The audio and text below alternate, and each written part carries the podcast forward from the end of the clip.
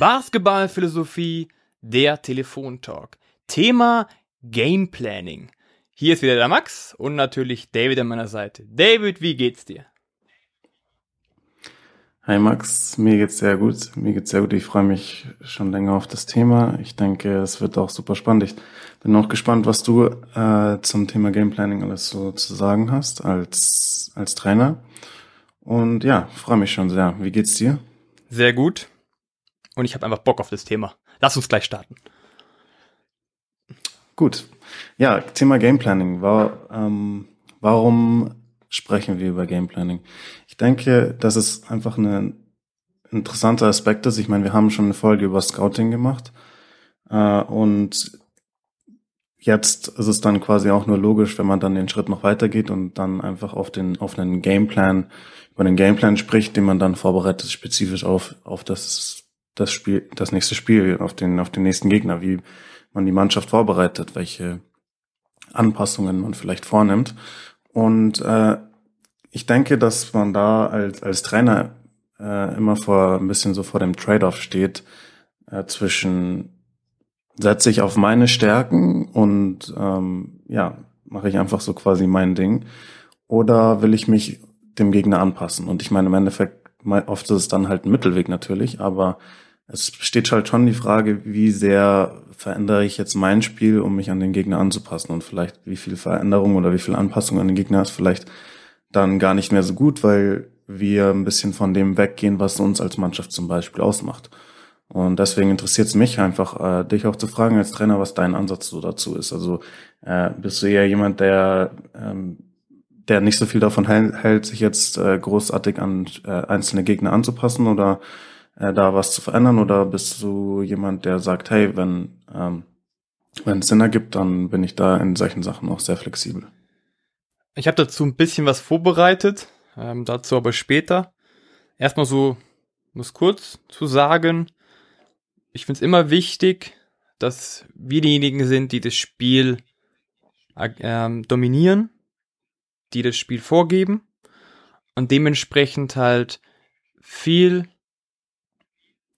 unsere Stärken zu benutzen und trotzdem aber sich natürlich auf den Gegner einzustellen, aber so wenig anpassen wie möglich. Okay. Ja, ich denke, das ist schon mal ganz interessant, auch was du ansprichst, weil äh, man kann ja trotzdem, ich denke, das ist wichtig, dass wir das auch jetzt mal noch klarstellen, man kann ja trotzdem auf den Gegner super vorbereitet sein, auch ohne, wenn man Anpassungen vornimmt. Einfach, wenn man ähm, ja den Gegner gut vorher beobachtet hat, vielleicht wichtige ähm, Sachen mit der Mannschaft vorher besprochen hat, so dass die dass die Mannschaft ein bisschen weiß, was kommt. Ähm, das, das kann ja super, super hilfreich sein. Und dann kannst du vielleicht äh, auf dem Spielfeld am Ende überhaupt keine Anpassung sehen, sondern man, ähm, ja, man spielt genau, genauso wie sonst auch gegen andere Gegner. Aber trotzdem hat quasi die Spielvorbereitung einen entscheidenden Einfluss genommen, weil man zum Beispiel die Spieler sehr gut auf, darauf vorbereitet hat, was der Gegner einfach so macht, sodass, sodass die Mannschaft nicht so leicht überrascht wird. Das, deswegen, das ist schon mal das eine. Ich denke, sozusagen, es ist ja nicht die, der einzige Weg, wie man sich, wie man einen guten Gameplan erstellt, so quasi, wie passe ich mich an oder was verändere ich, sondern vielleicht einfach auch, äh, wie kann ich meine Mannschaft mental bestmöglich auf den Gegner einstellen. Ähm, und äh, ja, ich meine, es denke ich, ist voll legitim, dass du auch als Trainer sagst, ähm, ich, ich bin jemand, der sich einfach nur auf, auf meine Stärken quasi fokussiert und ähm, ja, dann quasi Execution von, von den Spielern verlangt und dann reicht das. Und dann reicht das, dann brauche ich mich nicht äh, im Großen, äh, im Großen an, an, das, an den Einzelnen quasi anpassen, an den einzelnen Gegner. Aber ja, ich, ich bin auch gespannt, was du jetzt noch weiter vorbereitet hast. Vielleicht kannst du ja da schon mal einen kleinen Einblick geben. Auf jeden Fall. Ähm, wie du gerade gesagt hast, ähm, dass, wir, dass ich mich sehr wenig anpasse, stimmt nur so bedingt. Also ich passe mich schon in den Gegner an, aber mir ist halt wichtig, dass ich das Spiel lektiere. Also ich passe so viel an, dass wir erfolgreich sein können, aber auch nicht mehr dass wir unseren Spielstil komplett verleugnen. Ähm, jetzt hast du gefragt, was habe ich vorbereitet? Ähm, für mich gibt es an sich zwei Stufen von Gameplanning oder zwei Komponenten. Und das ist einmal Vorbereitung des Trainers beziehungsweise des ganzen Trainerteams. Das ist eben, was du vorher gesagt hast. Ich brauche viele Informationen. Ich muss vielleicht gar nichts anpassen, aber der Trainer muss alles wissen. Ja. Auf der anderen Seite haben wir die Vorbereitung der Spieler. Und da gilt für mich immer die Methode, die sogenannte KISS-Methode, Keep it simple and stupid. Das ist so erstmal die, der erste Einklang. Ähm, wenn wir uns jetzt das anschauen, um zu sagen, hey, wie bekommen wir überhaupt die meisten Informationen? Oder wie können wir überhaupt den Gameplan richtig erstellen? Oder wie komme ich in die richtige Stimmung als Trainer, um überhaupt den Spielern da weiterzuhelfen? Und bei mir ist so praktisch diese Phase in drei verschiedene Phasen untergliedert. Also es gibt langfristige Spielvorbereitung, mittelfristige Spielvorbereitung und kurzfristige Spielvorbereitung. Und der Gameplan, an sich der Gameplan, wenn es wirklich abgeschlossen, ist erst, wenn die kurzfristige Ebene komplett erreicht ist. Um so ein bisschen auszuholen, die erste Phase ist die langfristige Vorbereitung. Und es beginnt, sobald das letzte Spiel abgepfiffen ist. In dem Moment fange ich an zu gucken, beziehungsweise zu überlegen, wie war das Spiel. Also ich reflektiere das letzte Spiel. So, dann, okay, Spiel vorbei. Wir haben den nächsten Gegner. Das heißt, jetzt will ich als Trainer oder wir als Trainerteam alles über rausfinden über den nächsten Gegner. Wir wollen niemals überrascht werden. Wir wollen wissen, was der Gegner macht und warum er es macht. Und deswegen gucken wir uns natürlich Scouting Reports an. Game Reports. Wir gucken uns selber Spiele an, wenn das geht. Es kommt immer auf die Liga drauf an. Wenn du in der niedrigen Liga bist, fährst du nicht immer überall rum. Das kann, kann, kann man keinem zumuten. Aber sobald je höher es geht, einfach je mehr Informationen du bekommst vom Gegner, desto besser. Ja, das ist so das, die Gegneranalyse oder letztes Spiel. Und gleichzeitig aber auch zu gucken, hey, was machen denn meine Spieler in der Woche? Was für eine Leistung bringen die in der Woche? Wie sieht die Trainingswoche aus? Sind sie auf dem aufsteigenden Ast, absteigenden Ast? Gibt es Spieler, die besonders herausstechen? Und daraus ergibt sich schon so der erste Gameplan, also die erste Idee dahinter. Was werden wir, wenn wir am Samstag um 19 Uhr spielen, was werden wir da tun? So. Und wenn wir sagen, okay, so, das haben wir jetzt schon mehr oder weniger, dann überleg ich beziehungsweise wir uns als Team schon mal so, sogar so ein bisschen so diese Auswechselstrategie, ja. So spielen meine Leute, so spielt der Gegner. Wie könnte das ungefähr passen, dass wir die Dynamik hochhalten, dass wir ein gutes Spiel machen? Das ist so diese langfristige Ebene. Hast du da Fragen dazu? Nö, also ich denke bisher, ähm, bisher macht das auf jeden Fall so Sinn. Äh, es sind und man sieht auch, ich meine, für, für vielleicht, also es ist interessant, für jetzt so zu hören von einem Trainer, wie zum Beispiel jetzt dein Ansatz halt ist. Weil ich denke, dass man sich als Fan oder ähm, ja, Außenstehender quasi, der jetzt nicht in der Trainerrolle selber steckt, äh, gar nicht so sehr Gedanken macht, was was da alles dazugehört ne, und was und welche verschiedenen Aspekte man alle beachten muss. Deswegen ähm, ja, äh, mach, mach weiter mit, äh, mit, deiner, mit deiner Vorbereitung auf jeden Fall. Ähm, die zweite Phase ist die mittelfristige Phase und das ist eigentlich der Spieltag an sich. Und da geht es jetzt weniger um das Team, da geht es jetzt weniger um ähm, die einzelnen Spieler, sondern geht es tatsächlich jetzt mal um mich persönlich als Trainer. Also wie komme ich in diese Stimmung, in diese mentale Vorbereitung, damit ich überhaupt eine Unterstützung bin für meine Spieler. Und das hat viel zu tun mit Ritualen. Sagen wir mal, wir spielen am Abend um 19 Uhr. Dann gibt es einen ganz bestimmten Ablauf am Tag, was ich mache. Zum Beispiel um 12 joggen, danach einen bestimmten Shake machen, danach nochmal hinlegen. Aber etwas, was halt immer wieder passiert, wo ich mir sicher bin, okay, wenn ich das tue, komme ich in meine Stimmung, in meinen Flow am Abend. Also überspitzt gesagt kann man sich das so ein bisschen vorstellen wie Nadal, den bestimmt auch viele kennen, der zum Beispiel nie Linie betreten will oder immer vor einem Spiel so drum zupft. Also an sich ist die Idee dahinter auch das gleiche. Das bringt halt einfach Sicherheit. Ja, auch ein Trainer braucht die Sicherheit. Also erstes Ritual am Spieltag. Dann, ganz wichtig, was natürlich auch schon in der Woche passiert ist durch die Vorarbeit, ist die Visualisier Visualisierung. Also, was kann passieren im Spiel? Wie werd, wird der Gegner auftreten? Klar, das weiß ich, aber was kann noch passieren? Wie müssen wir reagieren, wenn das und das passiert? Was könnte denn, was kann ich machen, wenn mein Spieler sich XY verletzt? Was ist meine Option B, C, D, E, F, G? Also ein bisschen weiter zu denken.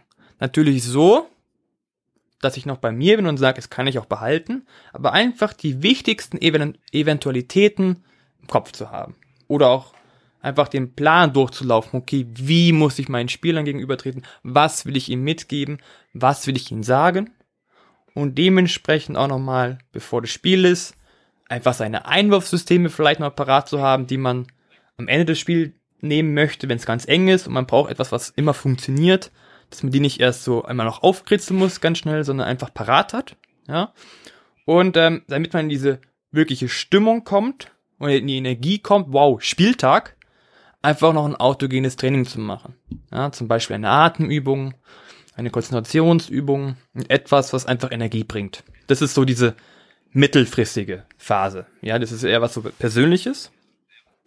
Du dazu Fragen? Ähm, nee, ich denke, es ist, äh, wie du sagst, ähm, was ganz Persönliches und ich denke, dass dann bei jedem Individuum kann es dann natürlich komplett anders aussehen. Ähm, aber ja, also ich, kann, ich denke auch, äh, dass es bestimmt ganz viele Trainer gibt, die, äh, die sehr nach Routine leben, vor allem auch an Spieltagen und deren quasi äh, letzten Vorbereitungen am, am Spieltag und so weiter auch so ja genau getaktet sind und so weiter. Also ja, ich denke, das ist auf jeden Fall äh, interessant, was, was du da als An Ansatz gewählt hast. Gut. Dann ähm, noch kurzes Kurzfristige. Und das ist eigentlich das Spannendste. Wenn das mittelfristige, die mittelfristige Vorbereitung geklappt hat, dann ist das kurzfristige einfach nur noch Spaß, Flow, Energie, Leistung, Juhu, übertrieben gesagt. Da geht es nämlich darum, es ist direkt vom Spiel die Spieler heiß machen. Ist ganz wichtig, dass die richtig Bock auf dieses Spiel haben. Dann nochmal den Gegner beobachten. Vielleicht kennen das viele, aber zum Beispiel ein Jürgen Klopp beim Fußball guckt die komplettes Warm-up, guckt der nur die Spieler an, also die von den Gegnern, und zu gucken, wie sind die denn drauf. Um einfach mal zu gucken, die sind selbstsicher, oh, die sind nicht so selbstsicher, wie muss ich da nochmal darauf reagieren zu meinen Spielern. Dann zu sehen, okay, mh, so es könnte so sein, okay. Dann nochmal gucken, die Auswechselstrategie, die ich mir schon überlegt habe, macht das Sinn? Wenn ich mir meine Spiele anschaue, wenn ich nochmal die anderen Spiele anschaue, soll ich nochmal schnell was überarbeiten. Oder auch prinzipiell was überarbeiten. Wichtig nur, die Auswechselstrategie ist nicht jetzt auf Minute bis Minute festgelegt, sondern natürlich wird es im Spiel angepasst, aber dass man so einen grundsätzlichen Leitfaden hat, ja, wie mache ich das? Und dann, wenn ich sage, okay, das passt, noch die Starting Five festlegen und dann nochmal Spieler heiß machen und das Spiel beginnen. Und das ist für mich so die Vorbereitung des Trainers. Ja, sehr interessant. Also ähm, danke auf jeden Fall für deine detaillierte Beschreibung, auch wie, wie zum Beispiel jetzt dein, deine Spielvorbereitung aussieht. Und ähm, ja, also ich denke auch, dass es auf jeden Fall sinnvoll ist, äh, das so zu unterteilen in, in quasi langfristig, mittelfristig und kurzfristig, weil ja, eine Gegnerverbreitung beziehungsweise halt einfach ein, das Erstellen eines Gameplans beziehungsweise auch das äh, Vorbereiten eines Spiels hat halt einfach viele verschiedene Facetten und äh, Komponenten. Deswegen ja, kann man da jetzt nicht das alles irgendwie in einer Schublade stecken. Und ähm, ja, jetzt haben wir schon ein paar, jetzt haben wir schon ein paar Themen äh, angesprochen gehabt, nämlich wir haben schon mal angesprochen, okay, wie könnte so eine Spielvorbereitung aussehen? Wir haben schon darüber gesprochen, wie könnte der Ansatz von einem Trainer sein? Inwieweit will ich mich anpassen? Inwieweit will ich vielleicht was verändern? Ähm, oder inwieweit setze ich einfach auf meine Stärken und äh, schaue einfach nur, dass ja meine Jungs oder meine meine Mädels wissen, was was kommt vom Gegner. Äh, und ja, ich möchte jetzt noch äh, ein Beispiel bringen, was was mir super gut gefallen hat, äh, als Beispiel für ein ja dafür, was ein was Flexibilität in Sachen Gameplan für Vorteile haben kann. Das ist jetzt kein generelles Statement. Äh, das heißt nicht, dass es immer ähm, richtig ist, sich äh, für ein Spiel komplett irgendwas zu ändern. Aber es ist auf jeden Fall ein Beispiel, wie das super funktionieren kann. Und ich finde, es ist auch ein spannendes Beispiel in der Hinsicht, dass ähm, dass vielleicht eine vermeintliche äh, Stärke des Gegners zu zu einer großen Schwäche werden kann. Und äh, das Beispiel, worüber, was ich meine, ist ähm, ein, ein Euroleague-Spiel, was mir sehr im Gedächtnis ist, von der Saison 2018, 2019. Von, äh, das war Heimspiel von, von Bayern München gegen Maccabi Tel Aviv. Äh, und ähm, ja, als Erinnerung für, ähm, für euch, also in der Saison war das war die äh, Saison, wo, wo Bayern eine sehr gute Euroleague-Saison gespielt hat, wo man die Playoffs am Ende nur knapp verpasst hat und äh, wo man eine der, der heimstärksten Mannschaften in der Euroleague war. Also ja, der Grund, warum man äh, es nicht in die Playoffs geschafft hat, war auf jeden Fall, dass man eben auswärts nicht an die, die Leistungen anknüpfen konnte, die man zu Hause gezeigt hat. So, und ähm, genau, also das war das Heimspiel von, von Bayern gegen Tel Aviv und mh, mm, das ist genau, das ist eben wichtig, als im Hintergrund zu haben, dass eben Bayern kaum Heimspiele verloren hat in der Euroleague in dieser Saison.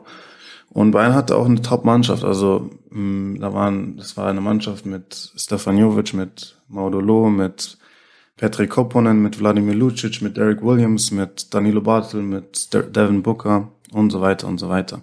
Also es war wirklich eine Mannschaft gespick, äh, gespickt mit äh, Top-Spielern, äh, die eben zu Hause sehr schwer zu schlagen waren. So, wie geht man das jetzt als Maccabi Tel Aviv zum Beispiel dieses Spiel an, als Auswärtsmannschaft? Ja, es ist ein schwieriges Auswärtsspiel gegen einen, einen, einen Gegner mit viel Qualität, mit viel Tiefe, äh, die als Mannschaft auftritt. Ja, ähm, wie, wie können wir zu diesem Spiel fahren und einen Sieg mitnehmen? Und ich fand es super faszinierend, was äh, Janis äh, Svaropoulos und seine, sein, sein Coaching-Staff äh, vorbereitet haben für dieses Spiel. So, und die Situation war nämlich, dass Bayern eine Mannschaft war, die vor allem zu Hause auch durch Teambasketball überzeugt hat. Also das ist auch, ja, das ist auch die, die große Philosophie von, von Dejan Radonjic, dem Trainer damals bei Bayern äh, Teambasketball einfach. Also ähm, sehr klassisch und ähm, zu, mit den Fans im Rücken sehr gut den Ball bewegen, als Team auftreten, gute, die, gute Team-Defense spielen, gute Team-Offense spielen. Ja, also Bayern war wirklich eine Basketballmannschaft, äh, sind als wirklich als Mannschaft aufgetreten und haben den Ball super laufen lassen, etc. etc. Und Tel Aviv zum Beispiel war eben eine Mannschaft, die auch eigentlich eine relativ klare Handschrift hatte. Äh, vor allem auch zum Beispiel jetzt defensiv war die Handschrift ganz klar. Wir wollen auch zum Beispiel ähm, ähnlich wie, wie Bayern in, in der Saison, wir wollen aggressive Ballscreen Defense spielen. Es war eine Mannschaft, die auch eine, eine Head-Verteidigung im, im Pick and Roll immer gespielt hat. Zum Beispiel, wie Bayern eben auch. Und natürlich haben sich die Bayern auch darauf vorbereitet. Ja, also Tel Aviv hat das die ganze Saison so gemacht. Und dann kommt das Spiel und plötzlich äh, ist Tel Aviv zum ersten Mal in dieser Saison äh, komplett quasi ohne irgendwelche Anzeichen darauf, spielen sie gegen Bayern eine komplette Switch-All-Verteidigung. Alles wird geswitcht, alles. Jeder, egal ob es ein, ein Ballscreen ist, egal ob es ein Off-Ball-Screen ist, alle, alle Blöcke werden geswitcht. Okay. Äh, das hat natürlich die, die Mannschaft überrascht. Man hat, das heißt, das ist der erste Vorteil den man aus so einem komplett neuen Gameplan ge generieren kann, ist, der Gegner wird überrascht sein, weil sie das nicht äh, in den letzten Spielen gesehen haben. Sie haben sich darauf nicht im Training vorbereitet. Okay, wie kann man dieses, das eine ist das Überraschungsmoment, aber dann muss man ja, ich meine, dann muss es ja auch noch funktionieren. Und der Grund, warum ähm, grundsätzlich auch niemand gegen Bayern gerne geswitcht hat, ist, dass Bayern einfach eine gut, eine Mannschaft voller guter Einzelspieler hatte. Ne? Mit Derek Williams, der im 1 gegen 1 super viel lösen kann. Man, mit Danilo Bartel hat man einen super Spieler, der Mismatches ausnutzen kann im, im, im Low Post. Man hat mit Devin Booker auch einen super vielseitigen Spieler, der, der Mismatches ausnutzen kann. Das Gefühl war, ja, warum man gibt, man gibt Bayern quasi einen Vorteil, wenn man, wenn man so viel switcht, weil, weil Bayern eine Mannschaft ist, die die Fähigkeit hat, diese Mismatches sehr effektiv auszunutzen. So, das heißt, man würde eigentlich ja denken, es ist eigentlich eine, eine große Stärke von Bayern, dass sie eben gut individuelle, gute individuelle Spieler, vor allem im Frontcourt haben, die Mismatches ausnutzen können. Und deswegen haben Teams generell auch, also nicht nur deswegen natürlich, aber ja, deswegen ist jetzt grundsätzlich nicht jedes Team hingegangen und hat gesagt, okay, wir switchen jetzt alles gegen Bayern. Aber warum war der, der Gameplan von Swaropoulos trotzdem so genial und warum hat er so perfekt funktioniert? Das erste war, okay, Bayern war überrascht, war nicht darauf vorbereitet. Das nächste war, dass dann Bayern das Gefühl hatte, hey, okay, die switchen alles, ähm, kein Problem. Dann geben wir eben den Ball in den Post zu unseren, äh, zu unseren super Einzelspielern im Frontcourt und wir nutzen die Mismatches aus. Ähm, das logische Adjustment von Bayern war ja auch, macht ja absolut Sinn. Und das heißt, Bayern hat das ganze Spiel gespielt mit so einem Gefühl so, haha, ja, also wir spielen eigentlich hier super cleveren Basketball. Also wir machen hier ja nichts falsch. Wir stellen einen Block und dann lesen wir, ah, okay, es wurde geswitcht, dann geben wir den Ball zu Williams in den Post oder dann geben wir den Ball zu Bartel in den Post, etc., etc. So, und was war jetzt dabei das große Problem? Das große Problem war, Tel Aviv hat dadurch Bayern deren eigentliche größte Stärke geraubt, nämlich das Ball Movement. Und plötzlich wurde Bayerns Offense sehr, es ist stagniert, es gab kaum mehr Ballbewegung, es war viel eins gegen eins. Und dann war eben so, dass Tel Aviv sehr gut vorbereitet war und sehr gut auch äh, executed hat. Wenn der Ball in den Post ging zu, zu einem Mismatch, dann kam, war sofort Weak Side Help da. Äh, es wurde aggressiv gedoppelt und plötzlich wurden Spieler wie Williams oder Bartel gezwungen, schwierige ähm, Cross-Court-Pässe, Skip-Pässe äh, zu spielen, die sie bisher in der Saison kaum spielen mussten, weil sie einfach diese Defense noch nie gesehen haben in dieser Saison. Und so hat man einfach Bayern komplett den Rhythmus offensiv genommen und ähm, deren eigentliche größte Stärke weggenommen. Äh, und so konnte man auch die Fans ein bisschen aus dem Spiel nehmen. Ja, es war dann kein, kein so ähm, ja, spektakuläres schnelles Spiel, sondern das Spiel wurde langsam, das Tempo hat sich mehr nach Tel Aviv angepasst. Und so konnte Tel Aviv ein gutes Auswärtsspiel machen und am Ende einen Auswärtssieg mitnehmen. Um, und ich denke, das ist einfach ein super Beispiel dafür, wie, wie zum Beispiel so, eine, so ein Gameplan perfekt funktionieren kann und warum man manchmal vielleicht gar nicht so große Angst haben muss. Wenn zum Beispiel eine Mannschaft einen dominanten Frontcourt hat und grundsätzlich schon mit der Einstellung reingeht, ja, wenn ihr gegen uns switchen wollt, viel Spaß dabei, uns zu verteidigen.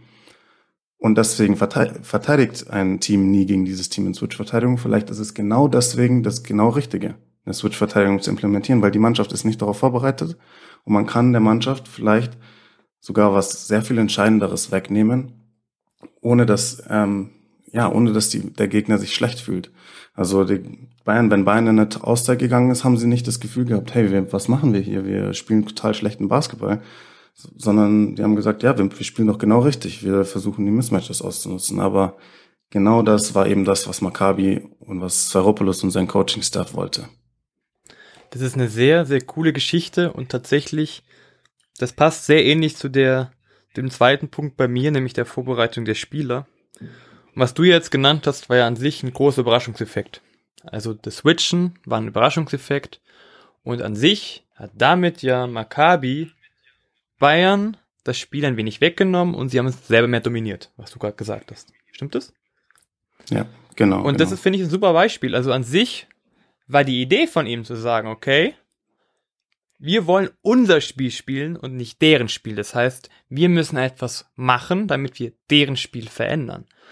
Und das könnte man tatsächlich wieder in, in so eine Vorbereitung, wie ich sie mir vorstelle, tatsächlich auch wieder machen. Auch wieder diese drei Phasen. Langfristig, mittelfristig, kurzfristig. Mit dem Prinzip KISS. Keep it simple and stupid. So, was, hat er gemacht wahrscheinlich? Genau bei dem Beispiel, was du gerade erzählt hast. Er wird erstmal sein Spiel auch wieder angeguckt haben. Wahrscheinlich macht ja jeder so. Gucken, was hat bei uns funktioniert, was sind unsere Stärken gerade. So, und dann ging es aber zu dem wichtigen Punkt, was du ja gerade genannt hast, der Gegneranalyse. Und bei mir ist es so, ich nenne es drei Punkte. Was sind die drei Stärken des Gegners? Was sind die drei Schwächen des Gegners? Und was sind die drei Topspieler des Gegners? Und an sich könnte man ja jetzt sagen, dass man jetzt mindestens zwei Punkte davon ja reinschreiben könnte. Zum Beispiel, die Hauptstärke, was du gerade gesagt hast, ist Ballmovement Bayern. So. Und sie haben aber auch zum Beispiel Bartel als sehr, sehr guten Spieler und Derek Williams. So. Aber die Hauptstärke ist das. So. Und die Schwäche ist eventuell das, dass sie es nicht kennen. So. Und dann kann man ja genau daran das verändern. Okay, wir sagen jetzt, das ist die Stärke, die will ich wegnehmen. Das heißt, ich passe mein Ziel an und wir sagen, wir switchen. So. Und ähm, wie ich mir vorstelle, wie sowas machen, machen könnte, ist, für die Spieler genau diese neun Punkte nur anbringen. Drei Stärken des Gegners, drei Schwächen des Gegners, die drei Top-Spieler des Gegners und das in einer 10 Minuten Videoanalyse. Das heißt, wir haben herausgefunden, okay, das müssen wir verändern. Diesen Ball müssen wir wegbringen, dann können wir unser Spiel spielen. Und dann ist bei mir zum Beispiel der nächste Ansatz zu sagen, okay, spätestens, spätestens in dem letzten Training oder schon Mitte der Woche, es kommt immer darauf an, in welcher Phase du bist. Also bist du eher am Anfang der Saison, dann musst du sehr viel kombinieren mit, ich muss noch meinen Ablauf, dass ich zu meiner Form komme, hin trainieren, also neue Ideen, neue Systeme trainieren, neue ähm, Ansätze trainieren, beziehungsweise Teilschritte trainieren ähm, und das dann kombinieren mit eben dieser Idee, beziehungsweise dieser Lö diesem Lösungsansatz, zu sagen, okay, wir switchen. Und dann kommt darauf an, wann wir das machen. Sind wir so, dass wir noch selber viel trainieren wollen, könnte man das tatsächlich im letzten Teamtraining machen, das mit dem Switchen. Ja? Dass, dass eine Mannschaft halt die ganze Zeit dann nur switcht. Und das wäre tatsächlich so für mich dieses, diese langfristige Vorbereitung für die Spieler dahinter. Weil das ist, was ja die Spieler wirklich mitbekommen. Ähm, würdest du sagen, das könnte so gewesen sein? So als ja, auf jeden Fall. Und ich denke, es ist, es ist super, dass du das ansprichst, weil bei dem Beispiel, äh, was ich jetzt zum Beispiel gerade gebracht habe, äh, es ist super entscheidend, die langfristige Phase. Super entscheidend. Ohne die, wenn du die nicht hast, ja, muss man jetzt auch realistisch sein, die ist nicht immer da. Wenn du die nicht hast, kannst du das vergessen. Ja, also wenn wir uns zum Beispiel uns diese Saison anschauen, ja, wie diese Saison für ein Euroleague-Team zum Beispiel aussieht, der Spielplan, dann ähm, ist es meistens unmöglich oder ja, leider meistens halt unmöglich, sich so einen Gameplan zurechtzulegen, so einen spez äh, spezifischen Gameplan, der so viel ähm, langfristige Arbeit quasi erfordert, weil du einfach nicht die Zeit hast. Ja, also die, die Teams können ja nicht mal trainieren. Du, wenn du, du hast, ähm, ja, du hast zwei, manchmal drei Spiele die Woche. Äh, und ja, wenn die, wenn die, wenn die Jungs in der Halle sind, dann trainierst du nicht, sondern dann regenerierst du. Du hast nur Shootarounds, du hast nur Videosession für den nächsten Gegner und schon spielst du wieder. Also die Teams trainieren ja äh, jetzt nur noch selten, sondern ist eigentlich die Tra Trainingseinheiten quasi oder wenn du wirklich Sachen umsetzen kannst, ist dann eigentlich nur in den Spielen. So, das ist natürlich unmöglich, so ein, so, so etwas umzusetzen wie der Gameplan, den ich jetzt gerade angesprochen habe, in so einer Woche, wo, wo du drei Spiele hast. Ja, weil, ähm, wie, wie gesagt, das war ja nichts, was äh, Maccabi regelmäßig getan hat, sondern Maccabi war eine Mannschaft, die hat immer, die hat immer gleich verteidigt, die hat immer ähm, eine Hedge-Verteidigung im Pop-Pick-Roll gespielt und das, das haben die Jungs gekannt, das sind, waren sie gewöhnt, das haben, waren die Gegner gewöhnt und das war's. So, und du kannst natürlich dann nicht hingehen, äh, jetzt mitten in einem, in einem Doppelspieltag von der Euroleague gerade irgendwie ähm, ja mit dem Flugzeug gelandet und dann hast du eine noch eine äh, keine, Ahnung eine Stunde in der Halle und dann am nächsten Tag das Spiel ja, dann kannst du da nicht hingehen und sagen, hey, ähm, ja, Jungs, wir ändern jetzt unsere komplette Defense. Ja, vergesst, vergesst äh, die die Pick and Roll Defense, die wir bis die ganze Saison gespielt haben. Äh, morgen spielen wir eine komplette Switch-Verteidigung. Das ist natürlich unmöglich.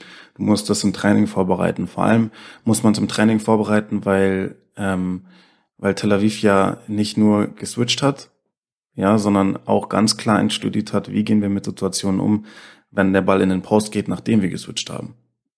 Weil es gibt natürlich einen guten Grund, warum ähm, Switching gegen, gegen ja, Teams mit guten individuellen Spielern, vor allem halt auch im Frontcourt, äh, so ja, riskant sein kann. Weil, ja, klar, wenn du den Ball in den Post gibst zu Danilo Bartel, der verteidigt wird von Jeremy Pago, zum Beispiel der Point Guard von Tel Aviv war in dieser Saison, der gerade mal 1,88 misst, ja, dann, ähm, ja, dann macht das keinen Sinn, dann wirst du zerstört.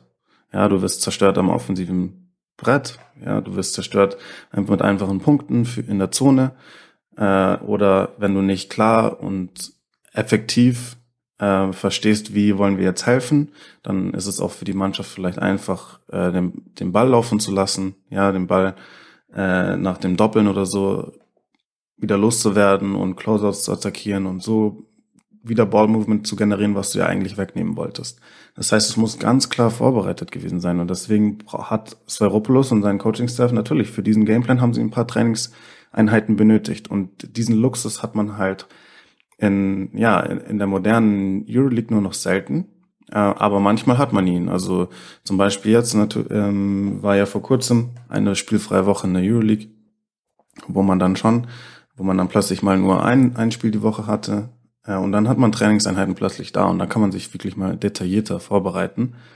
Aber ja, deswegen fand ich es auf jeden Fall super, dass du auch die langfristige Phase angesprochen hast, weil die langfristige äh, Phase des Gameplanning war die Basis für den Gameplan, den ich äh, vorhin geschildert habe. Ja, ähm, finde ich auch.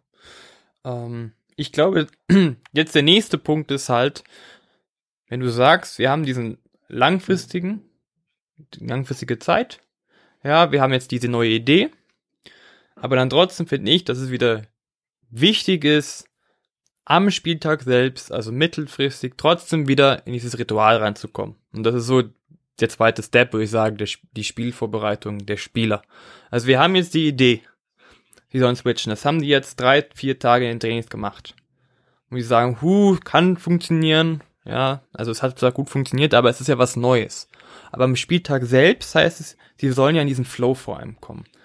Und deswegen würde ich sagen, gibt's wieder bei dem im Spieltag selbst, ja, also nicht jetzt genau vom Spiel, also nicht die fünf Minuten vom Spiel, sondern im Spieltag selbst, nochmal verschiedene Phasen, um diesen eigenen Flow reinzukommen.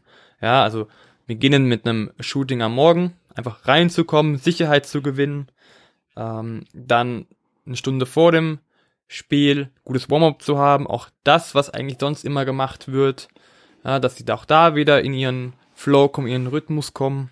Ähm, und dann kommt ein Punkt, wo man das wieder gut reinbringen kann, nämlich eine Teammotivation, eine Ansprache. Das ist was, was ich sagen würde, cool finde, ist drei Punkte sagen, auf was sie jetzt nochmal achten sollen. Sie kennen ja an sich den Gameplan, deswegen nochmal kurz und knackig drei Punkte, darauf achten wir.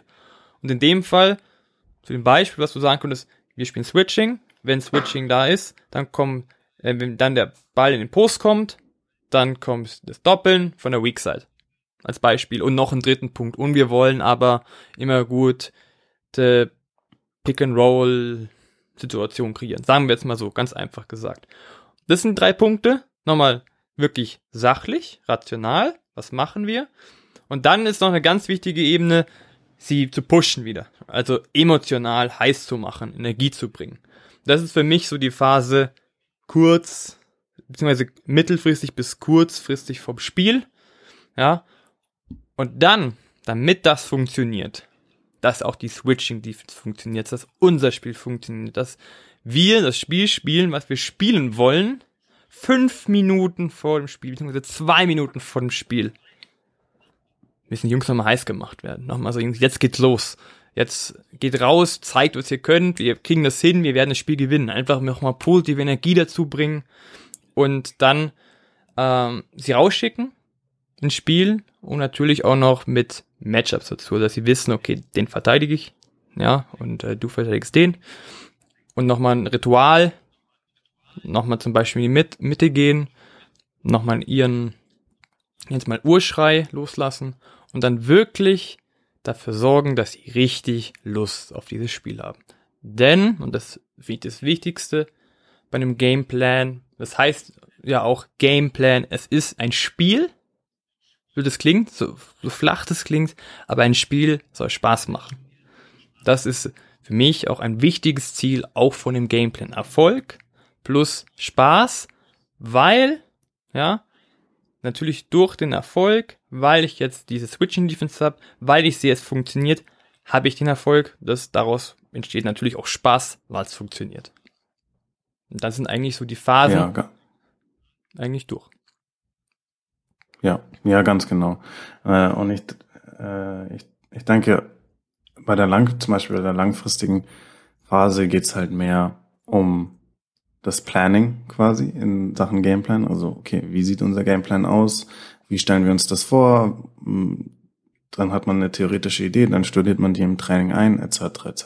Gut, dann hat man also eben jetzt diese Idee, wie man gegen Bayern, wie man gegen Bayern spielen will. Man hat eben diese Idee, okay, wir wollen sie mit unserer Switching Defense überraschen, bla bla bla. Gut, das ist ein schöner Gameplan, das ist schön und gut. Aber äh, jeder Gameplan ist natürlich nur so gut wie das in Ausführung.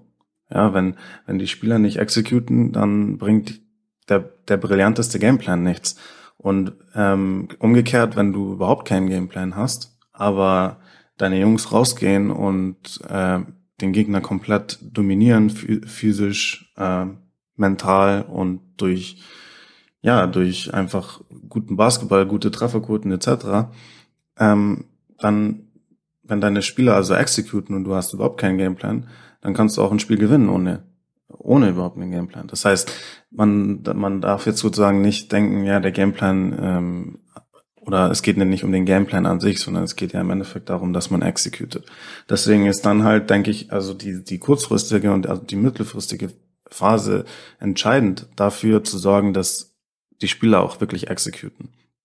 Und äh, da, das ist super wichtig, auch was du da angesprochen hast. Ich denke, dass die Spieler halt wach sind, dass die Spieler heiß sind auf das Spiel, dass die Spieler nochmal daran erinnert werden, worauf es wirklich tatsächlich ankommt. Was sind die Details?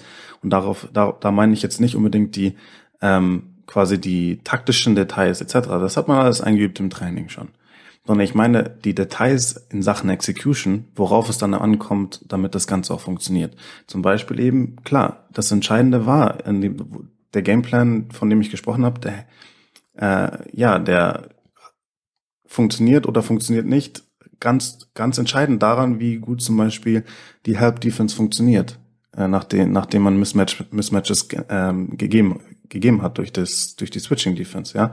Und dann muss es, ist es zum Beispiel entscheidend, dass man nochmal vielleicht ein paar Minuten vor dem Spiel nochmal die, die Jungs daran erinnert, hey Guys, wir müssen heute jetzt, wir müssen richtig heiß sein, wir müssen richtig wach sein, ja. Äh, ich spiele auf der Weakside. Es ist, macht einen riesen Unterschied, ob ihr eine Sekunde zu spät seid zum Doppeln oder ob ihr rechtzeitig seid. Nämlich war zum Beispiel so bei Tel Aviv konstant, ja, da haben sie sich keine Fehler erlaubt. Wenn der Ball in den Post ging nach einem, klar, man hat nach, nachdem, nachdem man geswitcht hat, hat man ähm, oft natürlich gefrontet, ja, und dann ist natürlich super entscheidend, okay, dass die dass die Weakset natürlich dann auch direkt da ist. Äh, und grundsätzlich war ganz klar der Gameplan, ja, wenn der, sobald der Ball gefangen wird im Post, ist schon die Hilfe da, das Doppeln da. Und das war entscheidend, weil so hat man den Spielern im Frontcourt von Bayern überhaupt keine Chance gegeben, sich zu orientieren. Die war direkt unter Druck, direkt, direkt unter Stress. Äh, und dann konnten sie nicht in Ruhe die Defense lesen und dann äh, das, das Spielfeld überblicken und dann sehen, ah, okay, der, der Spiel auf der Weakside ist frei, ich spiele mal den Skip-Pass und so weiter. Nein, diesen, diesen Komfort wollte man ja den Bayern nicht erlauben. Und ja, hätte man diesen selben Gameplan gehabt, aber die Spieler auf der Weekset hätten geschlafen oder wären eine Sekunde spät und etc., dann wäre das Ganze in die Hose gegangen. Dann hätte es überhaupt nicht funktioniert. Dann hätte, hätte Bayern äh, Tel Aviv zerpflücken können. Deswegen, die, diese, der, die Idee eines Gameplans, der steht und fällt ganz allein da, danach, wie die Spieler exekuten. Und deswegen ist es super entscheidend, dass die Spieler mental bereit sind, dass sie wach sind, dass sie heiß sind auf das Spiel.